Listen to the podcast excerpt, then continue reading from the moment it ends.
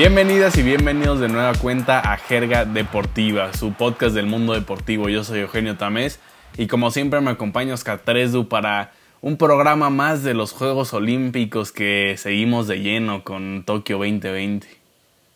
Hola, hola Eugene amigos. Pues aquí ya estando en pleno ombliguito de justa olímpica, ya nos queda nada de, de, la, de la competencia y hemos visto cosas bastante interesantes, ¿no? Sí, totalmente. Vamos a estar hablando más adelante de eso, pero bueno, antes vámonos con las nuevas, las noticias, antes de, irnos con los Juegos Olímpicos. Y arrancamos con una noticia que, que nos duele mucho, si es que Estados Unidos es campeón de la Copa Oro. Eh, esto representa una gran decepción y un nuevo fracaso de esta selección mexicana. Es verdad que hay algunas bajas importantes por lesión, el caso del Chucky, de Raúl Jiménez y por olímpicos, ¿no? Por ahí podrían estar Laines, Johan Vázquez, Córdoba, pero pues Estados Unidos no llevó ni cerca de lo que es su mejor equipo este torneo y aún así nos ganaron. Al final de cuenta creo que hay que tomar un respiro del coraje y darse cuenta que solo es una Copa Oro y lo importante pues viene, viene después clasificándonos al Mundial, pero México tiene que mejorar sí o sí si quiere seguir dominando la CONCACAF. Hemos hablado varias veces de que tal vez a nivel de clubes todavía no nos supera a Estados Unidos, la Liga MX nos parece mucho mejor que el MLS, pero sí empieza a preocupar el nivel a selección, ¿no? Que, que, es lo más importante al final del día. Eh, yo no me atrevo a decir todavía que nos, nos alcanzaron, pero por ahí va, la neta, si, si, empieza, si se empiezan a, escuchar los pasos, ¿no, Tresu?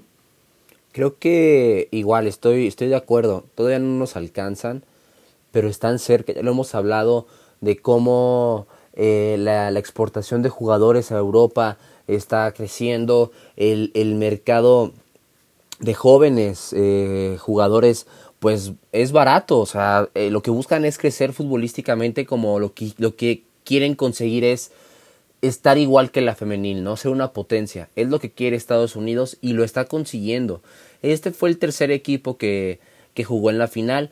Eh, contra también no fue el primer equipo de México, hay que reconocerlo. Hay algunos cambios, pero también no, no, no, no, no están todos los titulares. Y creo que aquí también no hay que ser tan duros con el Tata. Creo que lo ha hecho bastante bien previo a estos torneos. Sí, tuvo que haber ganado la Copa Oro, sí, tuvo que haber ganado la National League. Ya son dos tropiezos, pero también no hay que cuestionar lo que pudiera conseguir en lo que falta del octagonal y también si llegasen a, estar en el mundial, pues lo que pueden este, realizar, ¿no? Creo que un proceso bastante sólido es lo que necesitan ahorita y no empezar a cuestionar al técnico, porque la verdad, el Tata no es que tenga un, un, un planteamiento malo, sino creo que no hizo bien las cosas en partidos importantes que sí se le cuestiona, pero también denle más chance. Sí, hay que dejar que cumpla su ciclo, ¿no? Porque ya parece la historia de siempre, ¿no? Le va mal a un técnico un año antes del Mundial, lo quitan, ponen a otro, le empieza a ir medio bien, nos clasifica y salimos en octavos de final en el Mundial, como que eso pasa cada cuatro años, ¿no? Parece entonces claro. hay que intentar algo diferente, mínimo dejar que el Tata Martino, aunque tenga un par de fracasos, eh, concluya su ciclo con el Qatar de, el Mundial de Qatar 2022, perdón, y ya después vemos, pero mínimo que sí llegue al Mundial. Sí, totalmente.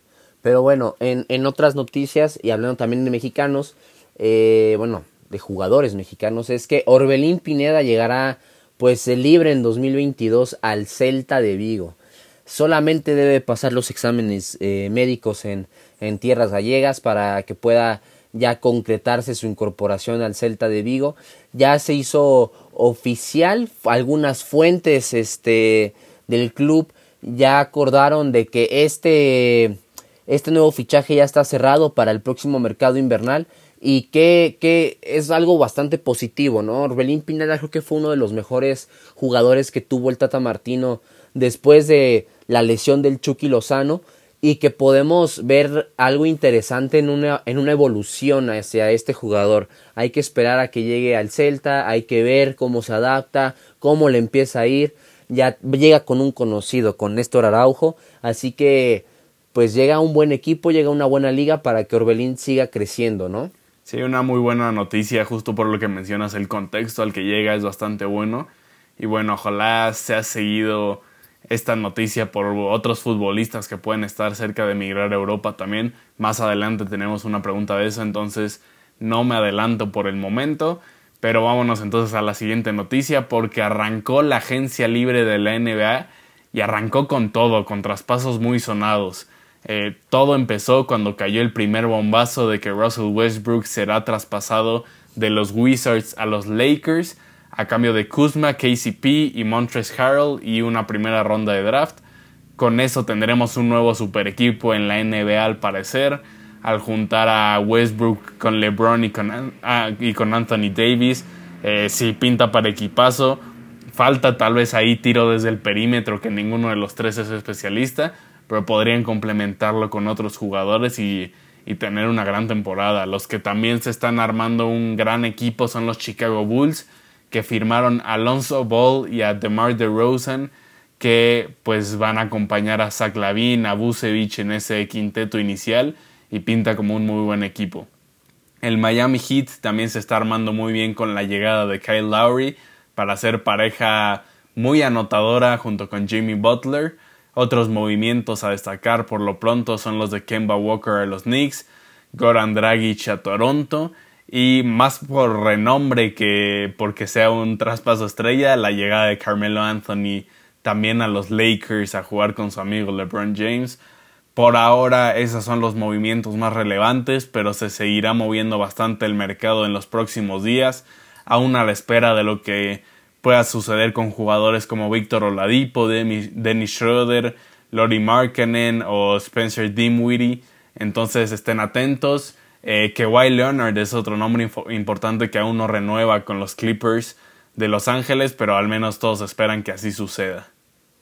Sí, va a ser un, un, verano bastante movidito para la asociación, empezando por ese, ese nuevo eh, fichaje, ¿no? esa nueva incorporación de, de, Westbrook a, los Lakers. Un equipo que con LeBron James y con Anthony Davis pues van a estar más que obligados para llevarse pues las finales de la NBA para el siguiente eh, año. Va a ser interesante ver algún, algún choque entre Nets y Lakers que ojalá sea para las finales. Y va a estar buenísimo, ¿no? También el nombre de Kawhi Leonard no puede pasar desapercibido, que puede quedar este, libre. Chris Paul, eh, Kyle Lowry, DeMar hay muchísimo de dónde este, escarbarle. Y también los Bulls. Los Bulls creo que ya merecen algo de protagonismo, ¿no? Desde cuando no vemos a este equipo de Chicago pues siendo uno de los favoritos en la asociación y ahorita con este eh, estas incorporaciones creo que puede haber algo muy muy interesante, ¿no? Totalmente de acuerdo, los Bulls que hace rato no pintan y que pues le vendría bien a la NBA porque son una gran marca. Pero bueno, vámonos Ahora sí, a la jerga olímpica para repasar lo sucedido en esta segunda semana de Tokio 2020. Y pues seguimos con nuestra cobertura de los Juegos Olímpicos y ahora vamos a platicar de lo más relevante de la segunda semana de Tokio 2020, empezando con la actuación de, del Comité Mexicano. ¿Cómo va México, Tresu? Pues México ya sumó una medalla más eh, en total solamente tres bronces y ahora fue pues en el levantamiento de pesas, ¿no? En 76 kilogramos, Aremi Fuentes, esta mexicana pues se lleva el, bronce tras este ganarle a la surcoreana. Eh, bueno, Fuentes pues levantó 245 kilogramos, la coreana Kim pues tuvo dos intentos en los que buscaba superar a la mexicana, pero pues no, fue un intento fallido. La de oro fue para la ecuatoriana Nancy Dahomes, que levantó 263 kilos, y la plata para la estadounidense Catherine Ney con 249. Así que hay una medallita más. ¿Qué hay que destacar también? Alexa Moreno eh, se lleva pues un cuarto lugar en salto de caballo a 17 centésimas de colgarse la de bronce Pero bueno, la verdad es que fue un gran resultado ya que sabemos que en Gimnasia México tiene muy pocas oportunidades y Alexa Moreno lo ha hecho bastante bien desde que empezó a, hacer sus, sus debut en, en, los mundiales. Lo, pues estuvo muy cerca, la verdad, y también con Rommel Pacheco en plataforma de, de 3 metros. Ya culmina su carrera tras este, una exitosa, yo diría, carrera como clavadista, eh, llevándose pues un cuarto lugar en, en esta plataforma y bueno, se despide de los Olímpicos con un resultado que pues resultó ser eh, tal vez medianamente positivo, pudo haber conseguido alguna medalla por lo que conocemos lo que puede hacer Rommel, pero bueno, también se vienen nuevas generaciones en todo el, sector del, del, clavado y también en México pues no se queda este, con las manos vacías. Y quiero resaltar esto de los cuartos lugares porque eh, muchos lo ven como algo negativo, ¿no? Le, están tirando mucho al, Comité Olímpico Mexicano por nada más tener esas tres preseas. Y sí, no, no, no es una buena participación a los estándares que puede llegar México, pero eh, el hecho de conseguir varios cuartos lugares también te indica que hemos estado muy cerca, ¿no? También ha habido algo de mala suerte por ahí de repente y no se ha podido concretar más medallas, pero cuartos lugares olímpicos el decirte, el poder llamarte el cuarto mejor lugar del mundo en tu disciplina no es poca cosa, ¿no? Lo que hizo Alexa Moreno y Rommel Pacheco es también de reconocer como muchos otros en, en, en, estos Juegos Olímpicos, entonces reconozco eso y también reconocer la carrera de, de Rommel que bien mencionas porque se retira del olimpismo como un histórico del deporte mexicano, creo yo. Le faltó conseguir esa medalla olímpica, pero pues nos dio muchas emociones al participar en cuatro Juegos Olímpicos diferentes y en haber conseguido también tres oros y dos platas en Juegos Panamericanos. Entonces, eh, sí, reconocer la, carrera de Rommel Pacheco que se retira para la política, ¿verdad? Que eso es algo ya no, tan chido tal vez, pero, pero bueno, eh, como deportista hay que reconocerlo. ¿no? Pues sí, eso ya, ya será otro programa el que lo analice, no tanto nosotros, ¿no? Por ahí la jerga política o algo. Claro, este... sin roles. Pero vámonos entonces eh, con lo siguiente de estos Juegos Olímpicos, porque quedan definidos los partidos por medalla en el fútbol. Lamentablemente la selección mexicana no podrá pelear por el oro eh, después de caer en penales contra Brasil en semifinales. Aún así se enfrentará por la medalla de bronce a los locales este viernes a las 6 de la mañana tiempo centro de México.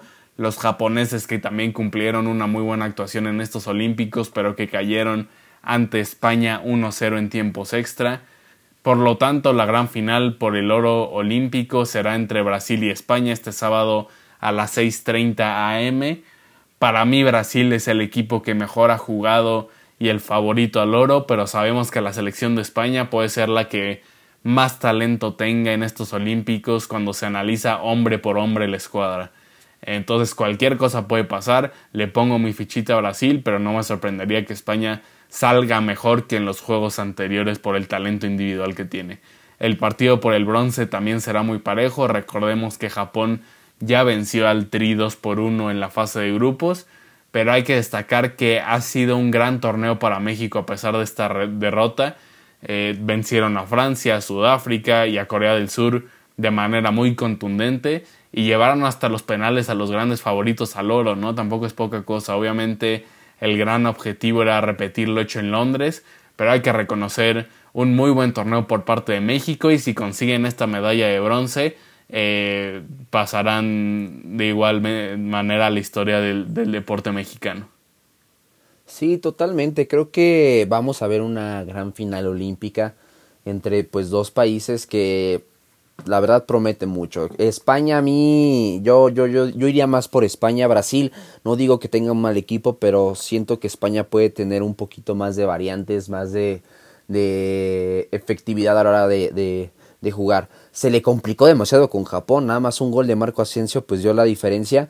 Y también destacar lo que hizo México, ¿no? Creo que a diferencia de lo que hablábamos de la selección con, en Copa Oro, esta selección olímpica del Jimmy Lozano, la verdad, bastante bien. Muy, muy, este, reconocible lo que hizo, jugaron muy muy bien, muy profundos, con la mente pues eh, sobre la tierra, sabiendo dónde están.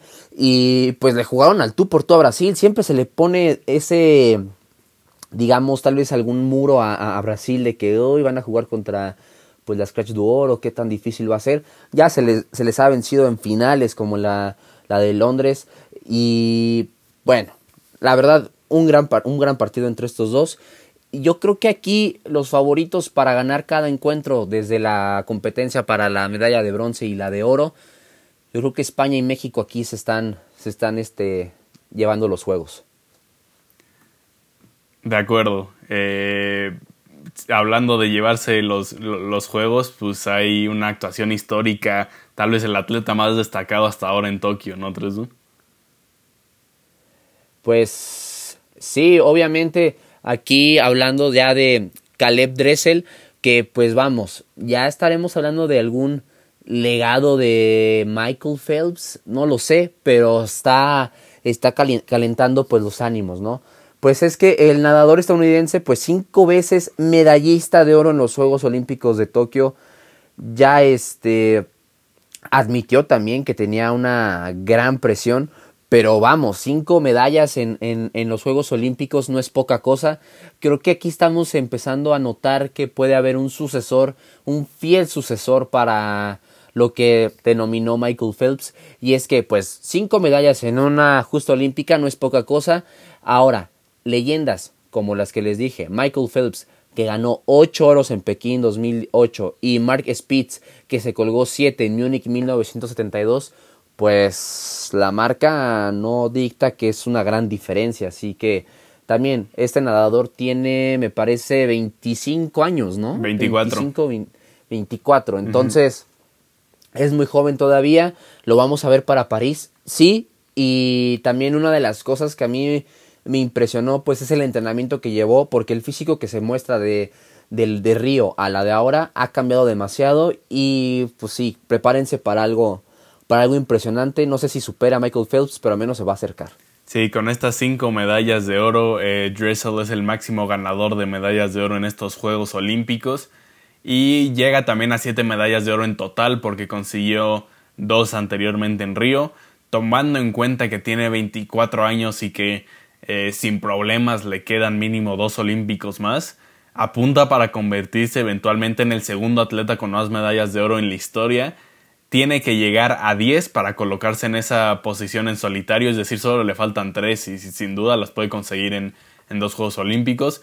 El problema es que en el número 1 está Michael Phelps, que ya mencionas bien, Tresu, tiene 23 medallas de oro en total, entonces se ve un poquito complicado que Dressel llegue al nivel del más grande en la historia de los Olímpicos, creo yo, pero aún así va en un muy buen camino para dejar su nombre ¿no? En, los libros de historia del mundo del deporte, ser el segundo atleta eh, pensando a futuro con más medallas de oro en los Olímpicos, sin duda te conviertes en leyenda. Entonces, destacar lo hecho por Caleb Dressel, que sin duda es el rey de estos Juegos Olímpicos.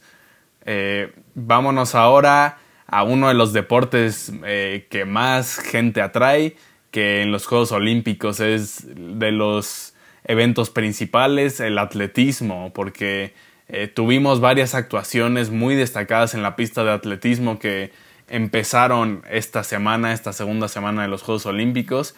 Y arrancamos con lo hecho por Yulimar Rojas, la, la venezolana que hizo historia en el triple salto al marcar 15.67 metros para colgarse su primer medalla de oro. Había conseguido anteriormente la plata en Río pero con este oro también rompe el récord mundial en esta disciplina. El récord mundial anterior era de 15.5, eh, establecido en 1995 por la ucraniana Inesa Kravets. Entonces, 26 años después, Yulimar Rojas hace historia al, al saltar 17 centímetros más que la ucraniana y, y diciendo que ahora tiene en la mira esos 16 metros. A ver si si lo consigue más a futuro, pero bien por la venezolana. Eh, también destacar lo que hizo Karsten Warholm, el noruego que corrió los 400 metros con vallas y no solo rompió el récord mundial, que además era suyo antes, lo despedazó. La marca anterior era de 46.7 segundos y la había hecho el mismo, eh, este mismo julio. Únicamente un mes después logra marcar 45.94 segundos, es decir, le bajó casi 8 décimas a su récord mundial anterior, que es un mundo. Fue sin duda de las actuaciones más impresionantes que vimos en estos Juegos Olímpicos. Eh, también nos gustaría destacar lo de la jamaiquina Elaine Thompson Hera, que se coronó como la gran velocista de los últimos años al conseguir el oro en 100 y 200 metros por segundos Juegos Olímpicos consecutivos, algo que nadie antes había conseguido en la historia. Eh, además lo hizo venciendo a grandes rivales en ambas disciplinas como Shaylee Fraser Price, Sharika Jackson y la joven Gabrielle Thomas. Eh, sí, lo de Lane Thompson Hera es marca otra vez, como ya mencionamos, su, nombre en los libros de historia, porque es la mejor velocista mínimo de los dos últimos Juegos Olímpicos. Eh, ha sido muy emocionante lo visto en la pista de atletismo, con muchas otras historias como el oro compartido por Italia y Qatar en ese salto de altura, o los campeones inéditos en el, en el salto de longitud. Pero bueno, nos quedamos con estas tres como las mejores actuaciones de esta semana en el atletismo que, va a seguir todavía un poco más, unos días más. Sí, totalmente. También reconocer pues la labor de, las latinoamericanas, ¿no? Que, que, uno podría pensar que tal vez en ese tipo de disciplinas puede ser, bueno, salvo Jamaica, este, puede ser como alguna otra nación lo que, la que pudiera como destacar y bueno, pues aquí Venezuela se vio bastante sólida, muy, muy, muy, muy, muy bien lo que, lo que generó en ese salto, ¿no? La verdad, mucho que destacar. Esto es lo más que, que pudimos rescatar porque es lo más dominante que hemos encontrado tanto en atletismo, ¿no? Ahora, ¿cómo van pues los deportistas que les decíamos al principio de esta jerga olímpica que, que, que hay que seguir, ¿no? Primero, Simone Biles eh, regresó, eh, siempre dijo que sí y compitió. La cosa es que ahora fue pues en la viga de equilibrio y obtuvo una calificación de 14 en su rutina para colocarse el tercer lugar y pues llevándose el oro. Las chinas Chen Chung Wan y Xian Tang fueron las que se llevaron las primeras dos posiciones en, este podio. Y aquí lo interesante es que pues Simone Biles pues tras todo lo que ha pasado con el tema de su salud mental pues regresar a competir y que al menos te lleves una medallita a un podio es bastante admirable. Eh, consiguió la misma instancia de lo que hizo en Río 2016 con la misma prueba y ya abrió, este, digamos, eh, ya dijo qué es lo que pasó, se enteró de que pues su tía murió durante la competencia, algo que no se esperaba y al parecer, quiero yo pensar porque no, no lo definen como tal, fue lo que le, le pegó para no competir en las primeras competencias de esta justa olímpica. Yo, yo no sabía que ya había salido la razón, ahí me, me informaste tú ahorita, Tresu, que, que, que bueno, totalmente respetable, ¿no? ¿no? No, no es algo sencillo lidiar con la muerte de un familiar y, y más haciéndolo bajo el foco de todo el mundo. Eh, pero como mencionas, al menos consigue esta medalla de bronce en la viga de equilibrio y y tiene otra medalla olímpica que ya lleva varias apenas en dos Juegos Olímpicos y sin duda la seguiremos viendo en París. Eh, sí, entonces, eh, aunque no fue lo que esperábamos o de la forma que esperábamos, eh, Simone Biles sigue marcando historia en estos Juegos Olímpicos. Vámonos ahora con Novak Djokovic, otro de los, los deportistas a seguir eh, que no podrás eh, conseguir el ansiado Golden Slam eh, porque cayó ante Zverev en semis. El mismo Zverev fue quien terminó conquistando la medalla de oro y de tal manera Steffi Graf se mantiene como la única tenista en conseguir un Golden Slam en un mismo año. Lamentable porque la verdad teníamos ganas de ver historia con Novak Djokovic porque probablemente no volveremos a ver a alguien tan cerca de conseguirlo pero bueno, la temporada sigue para el serbio y se concentrará en el US Open para convertirse en el, en el intentar convertirse en el tercer tenista varonil en conseguir el Grand Slam completo en un mismo año, entonces sigue buscando historia Djokovic a pesar de, de este pequeño fracaso. Sí, la verdad era... Yo estaba convencido de que lo, lo podía conseguir. Bueno, pues caí contra el ahora campeón olímpico. Ya, ya conocemos a, a Zverev, entonces no tengo también que reclamarle, pero lo tenía, lo tenía muy cerca. Eh, y bueno, pues les habíamos platicado de un francés que pues está en la disciplina de judo, Teddy Riner. Eh, allá suma dos medallas. La primera pues en equipo mixto, consigue el oro y la de masculino de 100 kilogramos para arriba contiene el bronce. Eh, pues ya se impuso en la final de contra el Georgino Yuram eh, Tushikibili y que en semifinales había deshecho del verdugo de Riner. Él pues este tiene estas dos medallas en estas competencias de, judo. Creo que era algo de esperarse, ¿no? Al menos en el individual sí esperábamos un poquito más, tal vez algún oro, algún plata. El bronce, no, no lo estoy menospreciando, pero eh, obtuvo una, una medallita por ahí. Y en equipo mixto, pues era lo esperado, ¿no? Un oro este, totalmente para el equipo francés. Sí, eh, les dijimos que era alguien histórico, Toddy Riner, y que probablemente sean sus últimos Juegos Olímpicos y por eso había que seguirlo de cerca. Y digo, dos medallitas más, más no, no, no está nada mal, ¿no? Eh, pero bueno, eso fue lo mejor de esta segunda semana olímpica y, seguiremos cubriendo todavía los últimos días que quedan, ¿no? Eh, entonces esténse atentos al próximo episodio. Por lo pronto vámonos a la jerga respondona.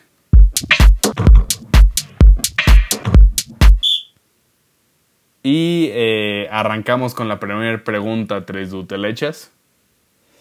Sí, y es de Imanol Delgado.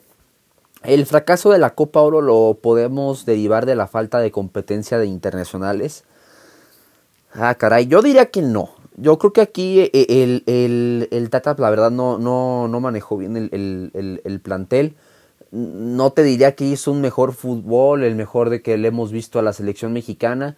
Le faltó gol totalmente. Si hubiera ganado la Copa Oro, no estuviéramos este, haciéndonos estas preguntas. Si hubiera ganado la, la, Nations League, no, no, no, no estuviéramos haciéndonos estas preguntas, ¿no? Creo que lo que pasó con el Tata es tuvo un mal día. Simplemente no, no, no concretaron los jugadores. No sé cómo, a qué llevarlo. Simplemente hay que ver el camino de la Copa Oro que fue medianamente bien. La, el camino de la Nations League fue bastante bueno, considerándolo en, en, mi perspectiva, creo que fue un buen, buen torneo. Pero la final la jugaron mal. Creo que llegaron a confiarse. No, no, tenían las oportunidades, sobre todo por Copa Oro, ¿no? En primer tiempo teniendo pues la pelota, teniendo la, eh, el dominio del partido. Las más peligrosas sí las tuvo Estados Unidos, pero vean de qué forma las fallaron, Dios mío, era, era algo de primaria lo que fallaban los, los estadounidenses. Y México pues simplemente creo que no sabía qué hacer cuando estaba atacando, pero fue el claro dominador. Al final de cuentas, pues bueno, en una jugada, este, me parece de tiro, tiro de esquina, pues llega el gol del, del gane para los de las barras y las estrellas. Yo creo que este no se debe a los a la falta de, de internacionales o, o, o, echarle algo más en específico que no estuvo el Chucky o no estuvo Laines o no estuvo Chua. Creo que no, tenían un buen equipo los mexicanos, pero no la metieron. También no le tengo que reclamar a Rogelio Funes Mori porque pues hizo un buen torneo, medianamente bien. Pero creo que mm, plantea un tema interesante Manuel Delgado. Es que no, estoy seguro ahora que lo pienso si se refiere a los jugadores que juegan en, de manera internacional o, o, la competencia internacional que ya no existe dentro de los clubes de fútbol mexicano y la propia selección mexicana que ya no participa ah, en en, en, Copa América. No, estoy seguro ahorita escuchando la pregunta a qué se refiere, pero en caso de ser la segunda, eh, ya contestaste un poco la, primera parte, entonces en caso de ser la segunda, yo creo que sí es un tema interesante porque esa falta de participación en Copa América, en Copa Libertadores, hasta en Copa Sudamericana, pues sí le quita un poco eh, ese roce eh, más competitivo a los jugadores mexicanos que sin duda les traería, eh, los podría llevar a otro nivel eh, en, este tipo de torneos, ¿no? entonces sí, yo, yo no diría que es la cosa principal, pero también hay un tema ahí que sí ha afectado últimamente a la selección mexicana a ya no competir con selecciones del mismo nivel como lo hacía antes o clubes del mismo nivel como lo hacía antes, que siempre es una experiencia muy valiosa, ¿no? Claro, sí, creo que con el tema de la Copa Libertadores o Copa Sudamericana puede haber ahí un, ligero este, eh, toque de razón. En el tema de la Copa América, pues ni siquiera va la primera selección. O sea, digo, ¿de dónde salen los jugadores? Sí, ok, son de los... De, ahí sale el seleccionado, pero pues no va, no va el primer equipo. Pero, antes sí iba, eh, o sea, hace varios años, pues no, no Sí, claro, claro. Claro, lo sabemos. La última, la última, vez antes de este año que, Argentina fue campeón jugó la final contra México y, lo ha hecho bastante bien. Pero aquí el tema es que ahora las últimas veces que México iba a la Copa América, pues no los dejaban llevar el primer equipo y sabemos que, si va el primer equipo es, es favorito a llevarse el, el torneo de la Conmebol. Pero aquí, ¿qué es lo que pasa? No sé si es un tema también de mentalidad. La Copa Oro, venga, es una copa molera. Sí.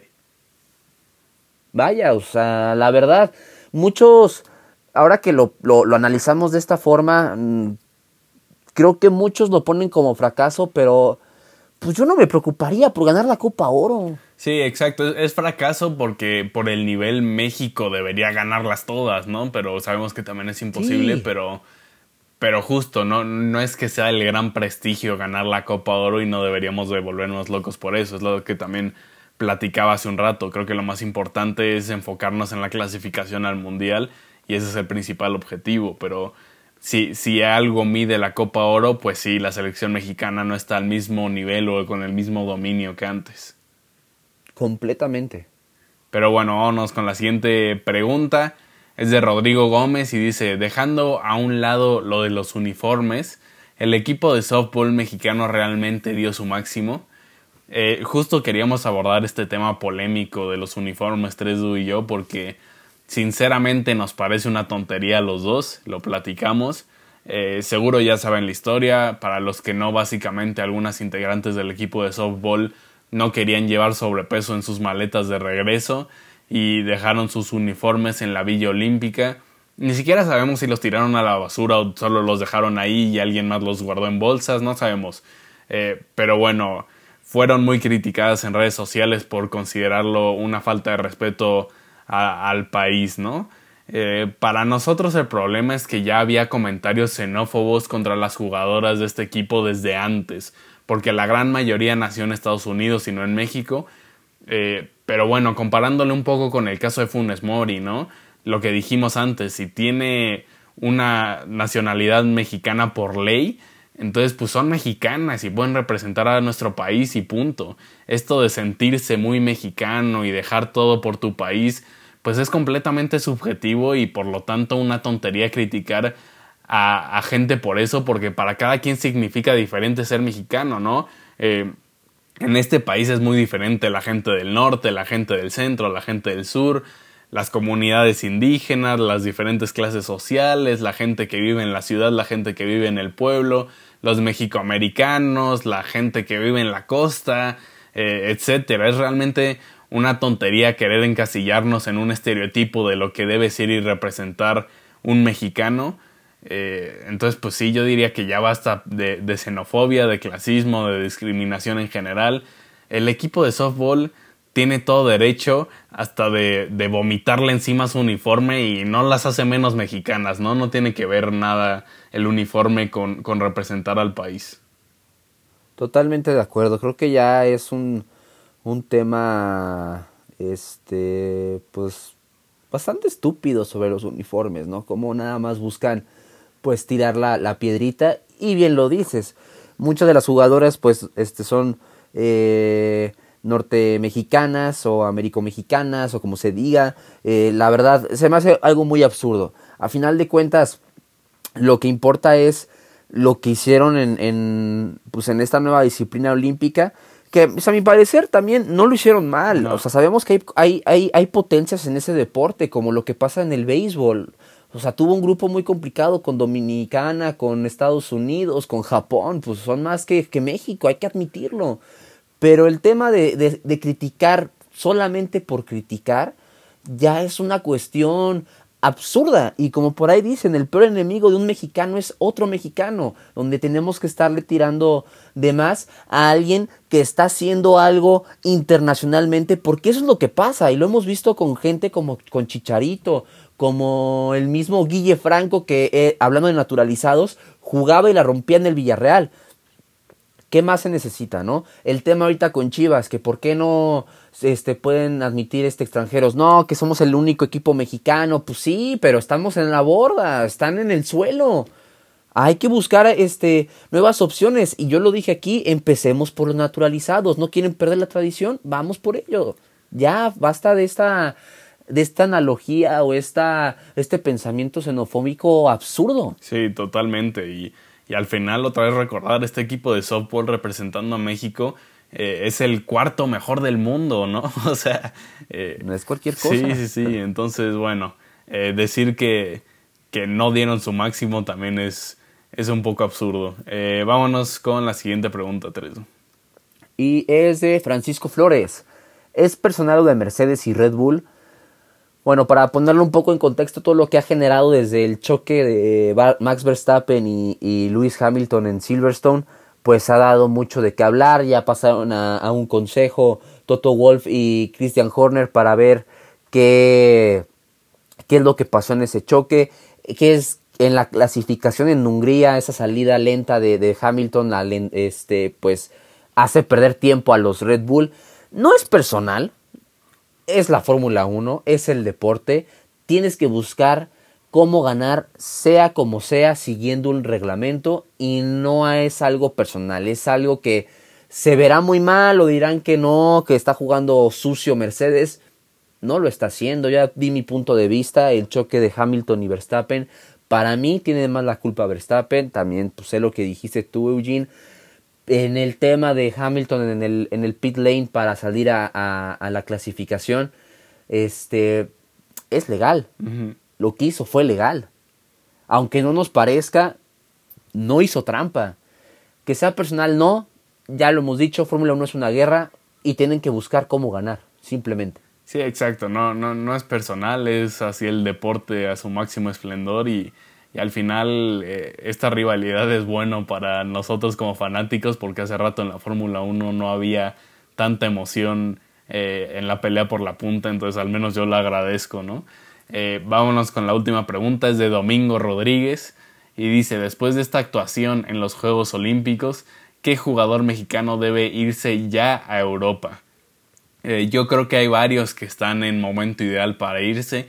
Uno de ellos que creo que nos sorprendió a varios en este torneo, Alexis Vega, se aventó un torneazo y fue el mejor de esta selección generando mucho peligro al frente en todos los encuentros. Ojalá este interés que se reporta desde Portugal sea real y se concrete pronto su salida para que siga creciendo en Europa porque es un jugador que tiene irregularidad pero creciendo en Europa puede llegar a ser muy bueno.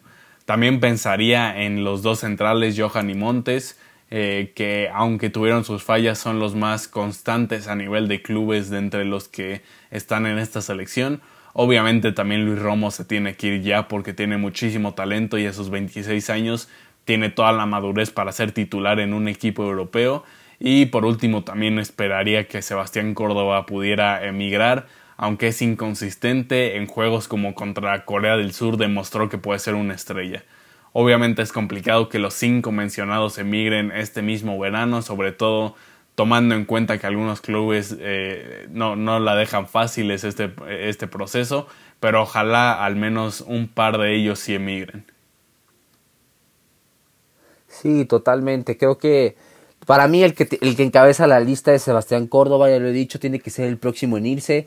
Eh, el otro, Alexis Vegas, también me sorprendió de qué está hecho este tipo, porque en Chivas así no juega y con lo que hizo con Uriel Antuna, la verdad es que, vaya, esas dos bandas se vieron muy sólidas. Luis Romo, que ya se empezó a escuchar que se va a ir, puede ser al Celta, aún no hay nada definido, pero ya está el rumor. Ahora, lo que a mí me está llamando la atención es lo de Jorge Sánchez que ya le están poniendo el ojo los del Everton y el Tottenham. Pero aquí, digo, no es, no es a mi gusto. Creo que Jorge Sánchez no, no está listo para ir a Europa. Para mí, a mí no me gusta nada ese jugador.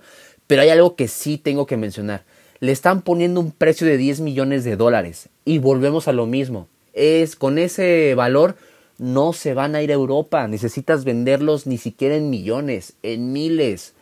Sí, Solamente digo, Estados Unidos lo está haciendo bien y le está funcionando.